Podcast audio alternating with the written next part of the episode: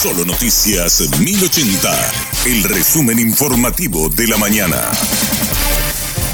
Hola, soy Susana Arevalo y este es el resumen informativo de la mañana. Agentes del Ministerio Público realizaron allanamientos en varias municipalidades del interior del país. Los procedimientos están a cargo de los fiscales Osmar Segovia y Lorena Ledesma de la Unidad Especializada de Lucha contra el Narcotráfico. Los allanamientos se realizan en los departamentos de catastro de los municipios La Paloma, Ubirarobaná y Salto del Guairá. Buscan documentos respaldatorios de 15 propiedades que fueron incautadas a Narciso Ayala, procesado por tráfico de drogas y lavado de dinero en el marco del operativo Jerjes 1.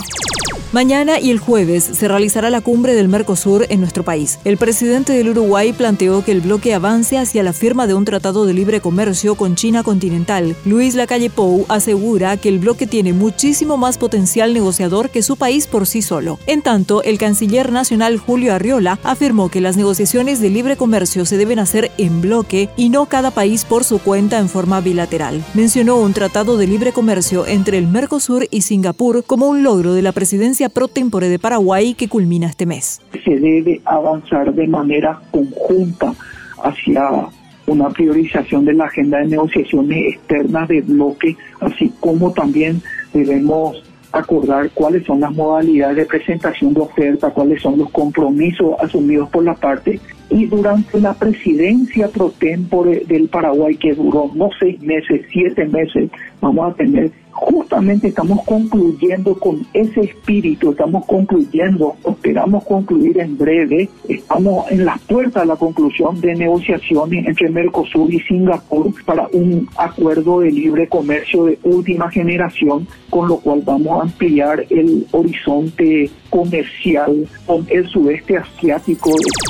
La policía sigue tras la pista más reciente del niño José Miguel Osuna, quien lleva 26 días desaparecido. El jefe del Departamento de Investigaciones de la Policía Nacional explicó que la última información es que varios testigos dijeron haberlo visto en una fiesta de San Juan en una escuela cercana a su vivienda. El comisario Ignacio Muñoz aseguró que encontrar a Peño es una prioridad para la policía, por lo que le dan seguimiento a todas las pistas. Todo lo que sería la parte de fondo de la escuela, que linda un gran baldío eh, que, que debía ser un, eh, un yuyal, humedad, parte fosa. Entonces, llegué con la, como no teníamos la cantidad suficiente como para poder eh, entender la búsqueda, eh, agarrar toda esa, esa zona, se levantó la búsqueda y hoy estaríamos siguiendo esa búsqueda ya con apoyo de la agrupación especializada a través del departamento de Canes hoy también contaremos con eso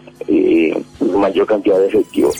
Del ámbito internacional, el Reino Unido vive el día más caluroso de su historia y los pronósticos dicen que la temperatura seguirá subiendo. Europa soporta una ola de calor que alcanza temperaturas máximas de 39 grados en esta jornada. Esta temperatura no tiene precedentes en Gran Bretaña según los servicios meteorológicos. Las infraestructuras no están preparadas para soportar estas temperaturas y hay riesgo de colapso según las autoridades. Admitieron que llevaría muchos años adaptar las edificaciones para que puedan soportar las temperaturas temperaturas elevadas. La ola de calor también genera temperaturas récord en Francia. Al menos 64 áreas del país registraron temperaturas por encima de los 40 grados durante la jornada del lunes. También se han producido varios incendios forestales que causan estragos a lo largo de la costa atlántica occidental.